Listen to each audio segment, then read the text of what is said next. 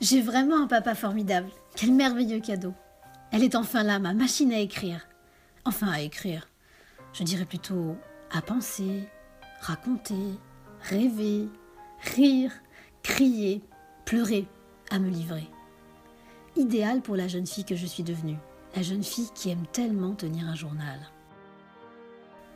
Et puis maintenant, je pourrais pleurer en écrivant, sans que mes larmes ne noient mes mots dans une stupide tâche. En revanche, il est toujours hors de question que je fasse lire mes écrits à qui que ce soit. C'est personnel, pas vrai Kitty? Ah, que j'aime voir le ruban dérouler à mesure de mes idées et de mes mots qui apparaissent comme par enchantement. Bon, pour l'instant, je dois être franche, ça ne déroule pas très vite. Le temps de m'habituer au, au placement des lettres. Et puis mes mains sont encore fragiles. Il faut dire que j'ai tellement travaillé à enfoncer des piquets, mettre des clôtures, creuser la terre.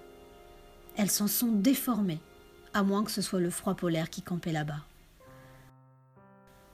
Mes doigts hésitent, se perdent entre les touches, à y rester coincés, et je les vois tournoyer puis se poser délicatement dans l'empreinte qui leur est consacrée. Et alors, une fois que j'ai la lettre dans le viseur, plus rien ne m'arrête. Plus rien ne m'arrêtera d'ailleurs. Je tape fort pour entendre ce clac qui inscrit ce que je suis sur le papier blanc, clac. Et je veux vite gagner en fluidité, clac, pour entendre clac, clac, clac. Et d'un mouvement de bras assuré, je replace le chariot. C'est moi qui commande. De nouveaux horizons s'offrent à moi. Tiens, la lettre Z ne s'imprime pas très bien. Z, Z, Z, Z. Ah voilà, faut vraiment appuyer fort pour qu'il réapparaisse. Donc il ne sera plus possible d'écrire nazi ou nazisme facilement. Je vais devoir appuyer fort, un moyen de le faire disparaître sans jamais l'oublier. J'ai retrouvé mon ancien journal. J'ai tant de pages à retranscrire sur cette machine. La tâche est immense.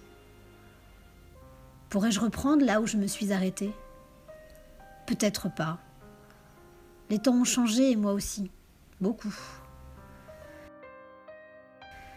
Voilà, chère Kitty, une nouvelle aventure démarre. Rompue de nos chagrins, fatiguée de nos peurs, anéantie de nos amis perdus, mais lumineuse, lumineuse de notre humanité retrouvée.